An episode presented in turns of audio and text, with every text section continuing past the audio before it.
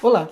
Nosso podcast de hoje vai abordar o conceito de poliarquia de Robert Dahl, ou aquela ideia de governo de muitos.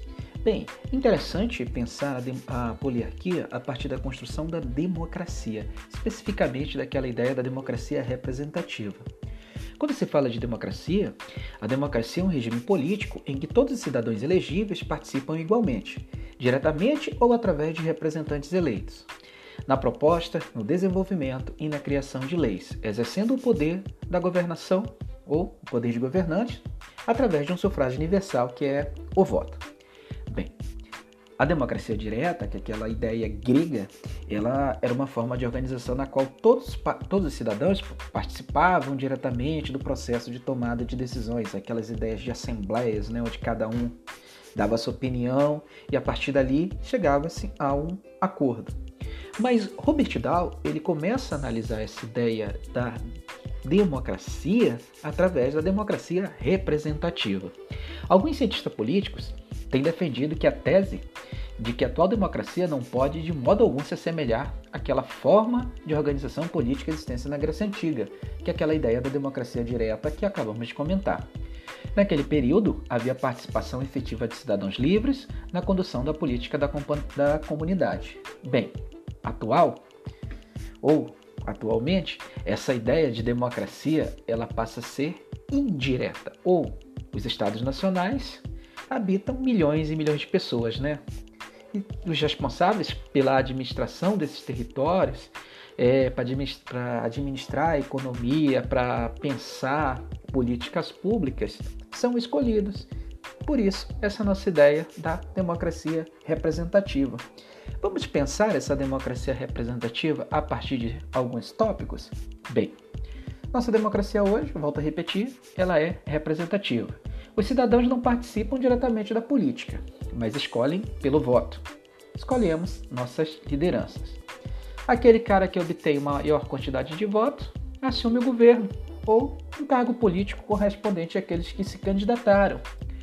Uma vez escolhida essas lideranças, eles devem ter poder suficiente para legislar, governar, impor decisões até sejam substituídos nas próximas eleições. Por isso as eleições elas se dão de 4 em 4 anos e se renova ali o parlamento. E por fim, esse processo ele deve ser competitivo, idôneo e se tenha uma igualdade política. Nesse conceito de democracia, um cara lá na Áustria chamado Schumpeter, ele vai dizer que democracia é um método de acordo institucional para se chegar a decisões políticas, em que indivíduos adquirem um poder de decisão através de uma luta competitiva pelos votos da população. Eleições.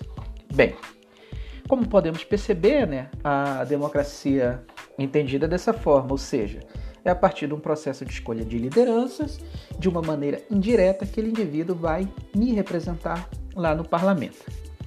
Pensando um pouco dessa ideia de democracia, o Robert Dahl ele vai escrever lá em 1971 um livro fantástico chamado Poliarquia, Oposição e Participação. O Robert Dahl ele é um cientista político americano e ele vai dizer que as democracias existentes são pobres, aproximações do ideal democrático, e por isso prefere denominá-las de poliarquia. Robert Dahl não chama de democracia, ele chama de poliarquia, ou governo de muitos, ou governo de minorias. A questão que o autor coloca, e procura explicar ao longo dessa obra dele, é que motivos pela quais apenas poucos países viveram longos períodos sobre regimes democráticos. Desde sua publicação em 1971, o termo incorporou-se ao jargão da ciência política, assim como suas propostas de análise sobre a transição de, em regimes políticos. Definir os processos de transição como objeto de estudo implica admitir que eles resultam da ação de atores políticos, ou seja, essa obra ela representa uma ruptura, ela representa novos paradigmas, os, novas ideias invocadas que trazem à tona essa nova análise aqui da política atual. Pensando nessa ideia de construção da poliarquia, o Robert Dahl ele começa a pensar a ideia de governos. Ele vai dizer que existe um governo de minoria e também um governo de minorias, ou seja, um plural aí, tá, gente? O governo de minorias, segundo Robert Dal, é caracterizado como um governo de ditadura. E um governo de minorias é caracterizado, segundo Robert Dal, como uma poliarquia. Vamos pontuar? Governo de minoria a qual Robert Dal aponta. É uma ditadura. Se tem apenas um partido político oficial ligado ao governo, se tem apenas um tipo de ideologia política, se tem apenas uma fonte de informação e não se tem oposição. Viram como funciona? Um partido, uma ideologia, uma fonte de informação, não tem oposição. Coreia do Norte, né? Bem, e quando ele fala de governo de minorias? O governo de minorias, Robert Dahl classifica como poliarquia, ou seja, governo de minorias ideológicas. Gente, não é minoria social. Robert Dahl, no seu livro, ele não fala de negros, mulheres, LGBTs, indígenas, etc. Não, ele fala de minorias ideológicas, aquela ideia lá da extrema direita, passando pelo centro, chegando na extrema esquerda. São vários partidos políticos participando das eleições, são várias ideologias. Eu tenho várias fontes de informação, jornais, blogs, é, TVs e, fundamentalmente, o direito à oposição. Aquela ideia weberiana lá de construção do parlamento para não se ter o governo autocrático ou o governo tirano na importância lá do parlamento. Então, Robert Dahl diz que no governo de minorias, ou no governo de muitos, que é essa poliarquia, se tem oposição, se tem fontes de informação, se tem diversas correntes ideológicas e vários partidos políticos. Só na última eleição no Brasil, né, muitos e muitos candidatos. Uma leitura bem interessante para se atentar a partir desse princípio de Robert Dahl. Governo de minoria é ditadura, governo de minorias é poliarquia. Se há algo a ser dito pelos processos que efetivam, distinguem ou diferenciam a democracia ou poliarquia de ditadura, ele não será descoberto na nítida distinção entre governo pela maioria e governo pela minoria. A distinção aproxima-se muito mais de ser entre o governo por minoria e governo por minorias. Em comparação com processos políticos das ditaduras, as características da poliarquia aumentam muito o número, tamanho e diversidade de minorias, cujas preferências influenciarão o resultado das decisões governamentais. Robert Dahl construindo essa ideia de que governo de minoria é uma ditadura, governo de minorias é uma poliarquia. É interessante na leitura do próprio Robert Dahl que ele diz que essa, esse conceito, em resposta às diversas críticas sobre a não soberania da democracia plena das nações, procura classificar em diferentes graus e níveis de democratização das sociedades. Em um sistema de classificação sociológica anterior, praticamente nenhum país atingia plena democracia formal, sempre tendo problemas em algumas ou várias seções da inclusão política. O Robert Dahl ele defende que a poliarquia procura promover uma análise mais realística, baseada numa classificação de quão democrático os estados são. Aí ele vai dizer que a base da classificação da poliarquia é feita em dois parâmetros na inclusão popular na escolha de seus representantes e na disputa política para essa escolha. A inclusão popular, a partir do momento em que o indivíduo ele pode ser candidato. E a disputa limpa. Vamos falar desse método poliárquico, né? O, partindo dessa afirmação de que nenhum regime pode ser plenamente democrático formalmente, Robert Dahl ele vai pro, propor um método bem interessante para pensar nessas sociedades próximas a uma poliarquia. Ele vai classificar em quatro pontos. A primeira ele chama de hegemonia fechada. A segunda, de hegemonia inclusiva. a terceira de oligarquia competitiva e a quarta de sociedades poliárquicas. Vamos pontuar?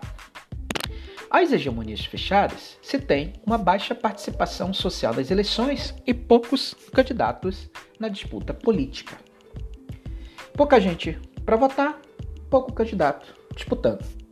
As hegemonias inclusivas se tem uma grande participação da galera, né?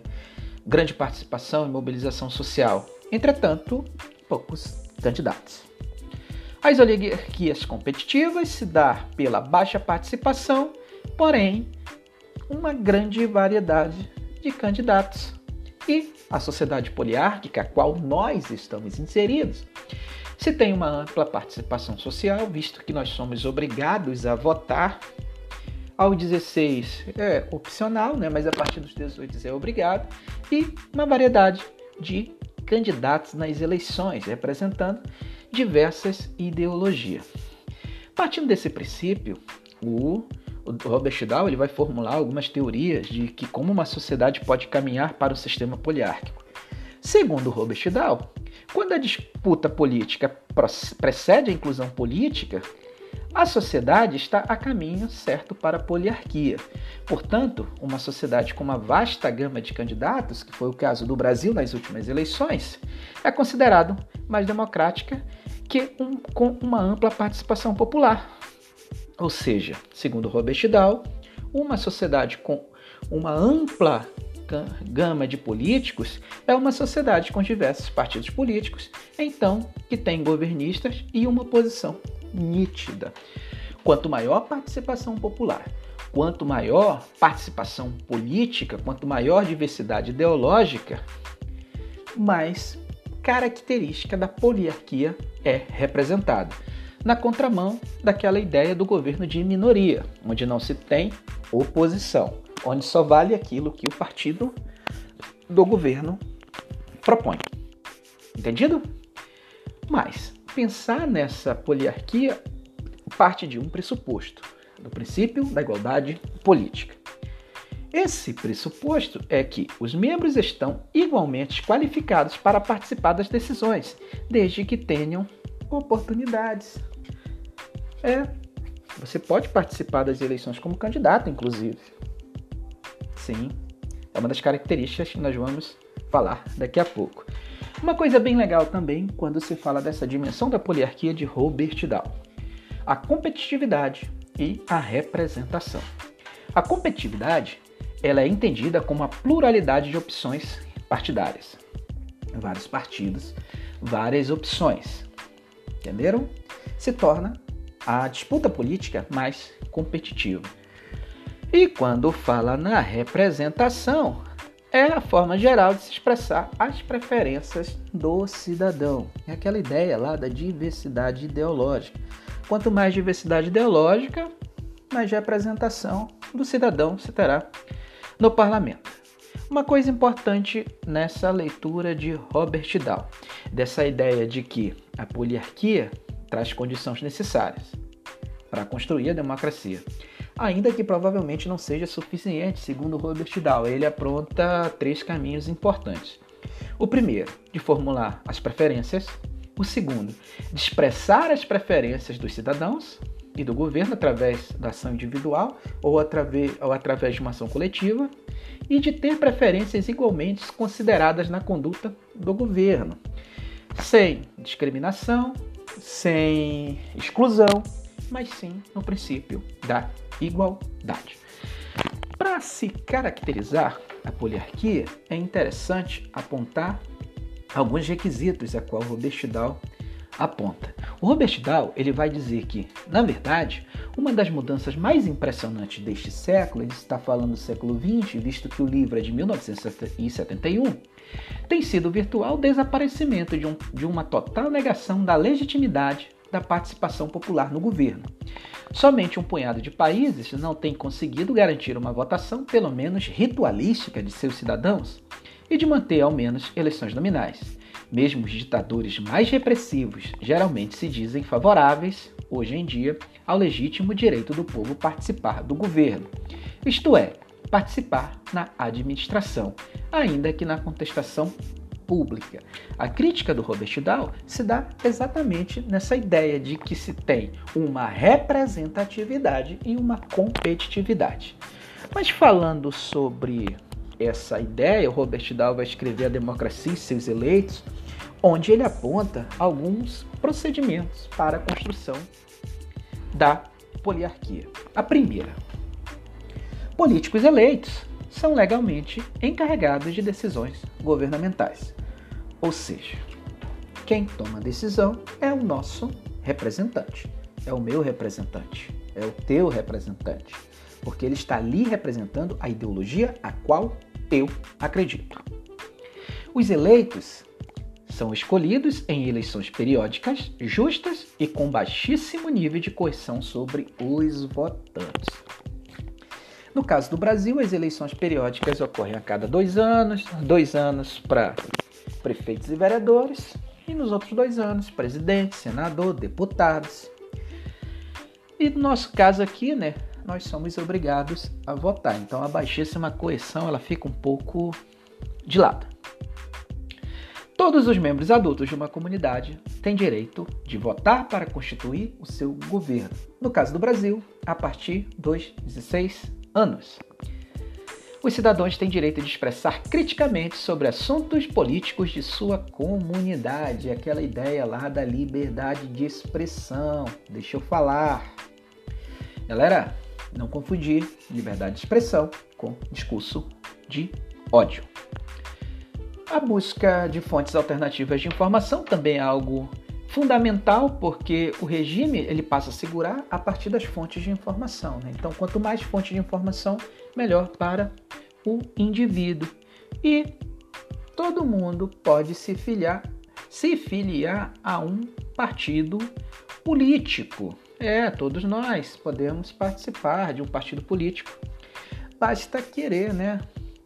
Nessa leitura é interessante pontuar algumas coisas. Aí eu faço uma leitura aqui do livro de Robert Dahl, da Democracia e seus Direitos, que é um livro dos anos 70. Dirigentes eleitos, o controle do governo sobre diversos assuntos cabe ao dirigente eleito. Esse tipo de governo é caracterizado como representativo, aquela ideia da democracia representativa que discutimos no início. Eleições livres, justas e frequentes os eleitos são escolhidos em eleições frequentes e justas, em que a coerção é relativamente incomum. Lembrando que ele está falando aqui do cenário americano, em que o voto não é obrigatório, é facultativo. Liberdade de expressão, garantia assegurada a qualquer indivíduo de se manifestar ou exprimir sem constrangimento sobre as mais diversos e diversificados assuntos. Fontes alternativas de informação, né? Comentamos há pouco, o cidadão tem direito de encontrar fontes de informação diversificada e independente, sendo que estas não estão subordinadas a qualquer tipo de controle do governo ou de um grupo político. E essas fontes de informação estão protegidas por lei. Na nossa Constituição Cidadã, o sigilo da fonte dado ao jornalista. Cidadania inclusiva não pode ser negado a nenhum indivíduo que resida permanentemente no país que esteja sujeito às leis, os direitos que estão ao dispor de outras pessoas e que são fundamentais às instituições políticas. A autonomia de associação. Os cidadãos possuem direito a formar associações, como partidos políticos, grupos de interesse, independentes, com o objetivo de serem representados no parlamento. Então, o Robert Dahl, ele parte da leitura que a democracia representativa, ela está construída através da poliarquia, que é aquele governo de minorias, diversas ideologias, diversas correntes de pensamento. Você vai ter lá da extrema esquerda à extrema direita. Por hoje é só. Eu espero vocês no nosso próxima temática, onde falaremos, falaremos da construção da cidadania a partir de Tona, Thomas Marshall. Um abraço a todos.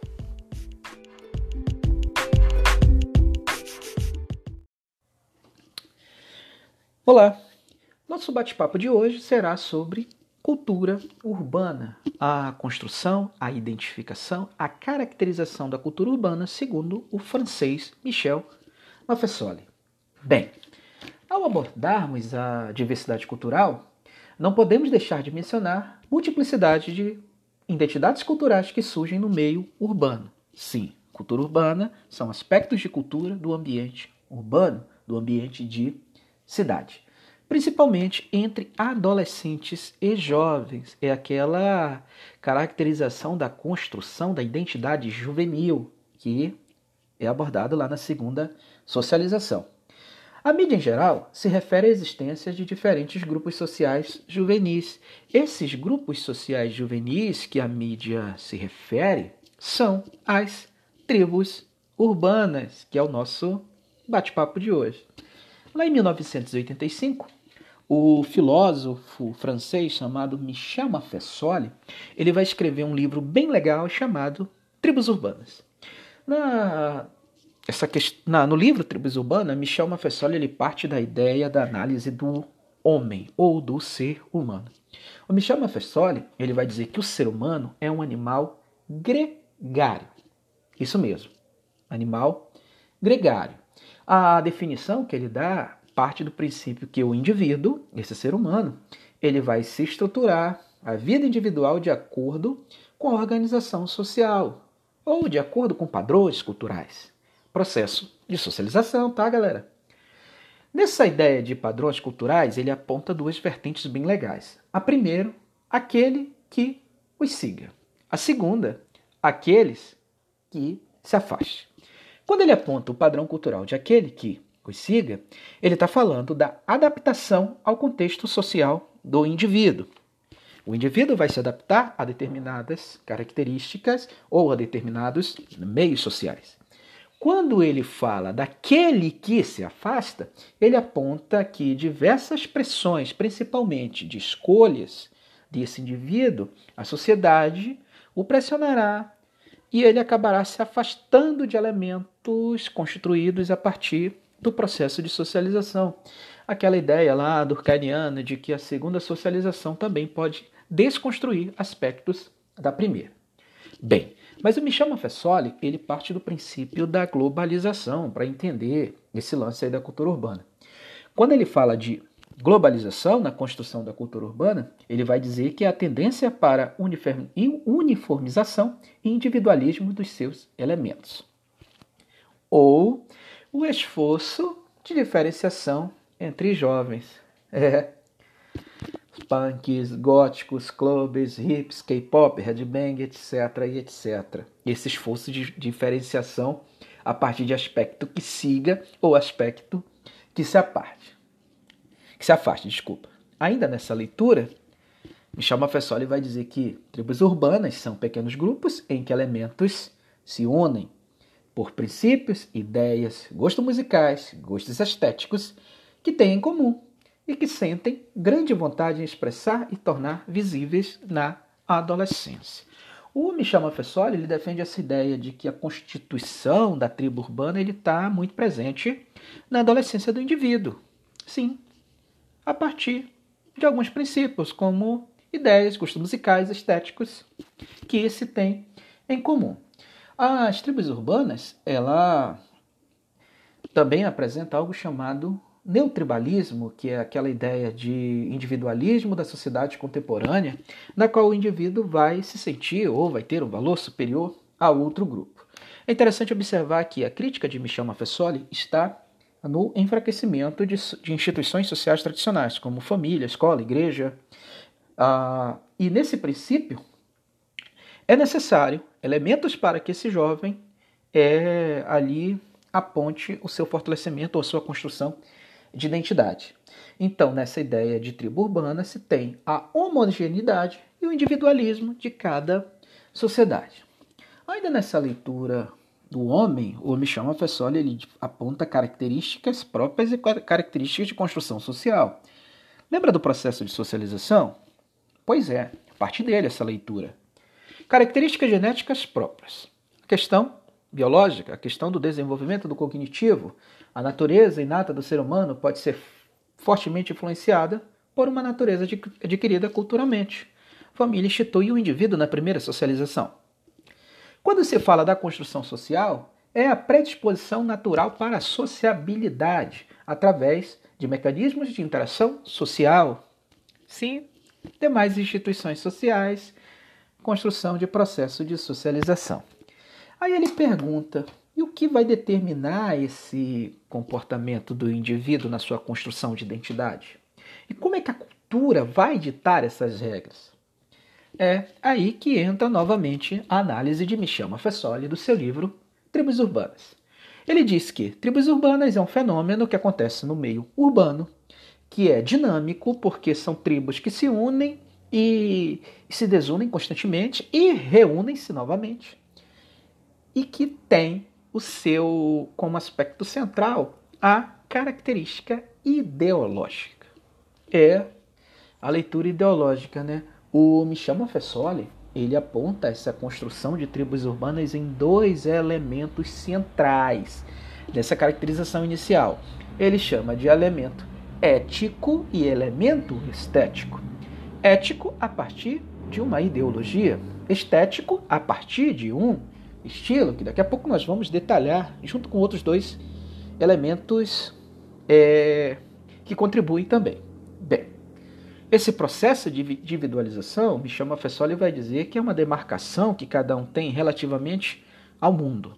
Também é um contexto onde estilos de vidas, valores e símbolos participam nessa contribuição de construção de identidade. Nesse sujeito contemporâneo, que é movido pela condição de desamparo, de readequação ao meio, ele vai dizer que esses elementos são semióticos. Aí ele apresenta a imagem estética, que é, é como esse indivíduo vai se caracterizar dentro dessa tribo urbana, as práticas de lazer, que é o estilo é, de lazer a qual a tribo urbana apresenta, e o estilo musical. Elementos semióticos dentro do sujeito contemporâneo na construção da tribo urbana. A imagem, a estética do indivíduo, a prática de lazer e o estilo musical. São três elementos que eu posso construir e caracterizar uma tribo urbana. Ainda Michel Maffesoli, ele diz que esses grupos que são, se constituem através de afinidades, de interesse, de laços de vizinhança, elas apresentam elementos em comuns. A ética, que é a ideologia do indivíduo, a estética, que são estilos que esse indivíduo segue, o ambiente, que é o cenário, que é o local a qual essa tribo urbana está inserida, e a atitude, que são as escolhas de riscos desses indivíduos. Quatro elementos, novamente: estética, ética, ambiente, atitude. Estética, como esse indivíduo se veste, o estilo do, do cabelo, a maquiagem, etc. A ética, a ideologia que orienta esse indivíduo. O ambiente, o local a qual essa tribo urbana está inserida e a atitude, que são as escolhas de risco desses grupos urbanos ou dessas tribos urbanas. Pensando esses quatro elementos, Michel Maffesoli apresenta cinco características: proximia, fluidez, rivalidade, ativismo, singularização. Vamos definir? Bem, a proximia é aquele sentimento de pertencimento ao grupo. Sim, eu pertenço a uma determinada tribo urbana a partir da minha ética, que é a ideologia que eu sigo, e da minha estética, que é o estilo a qual eu compartilho. A minha fluidez parte daquela ideia de que tribos urbanas se agrupam e reagrupam a todo momento. A rivalidade entra na ideia dos conflitos éticos e estéticos, aquelas famosas conflitos que existem com tribos urbanas, como punks skinheads, a galera clubber com outro tipo de tribo urbana, os emos, com a galera do metal, sempre vai ter essa ideia da rivalidade. O ativismo, sim, o ativismo parte daquela escolha ética, da ideologia, das manifestações políticas a qual a tribo urbana apresenta. Tem uma entrevista muito interessante de um grupo punk de São Paulo que apresenta essa ideia do ativismo, que ao indagado por que ser punk, ele fala que ser punk é o símbolo de luta pela classe operária. É bem interessante esse vídeo, acho que ele se encontra no YouTube. Singularização é a individualidade do membro dentro da sua tribo urbana. Só para lembrar, as tribos urbanas são fenômenos do meio urbano. Nosso próximo bate-papo será sobre contexto de globalização. Até a próxima, galera!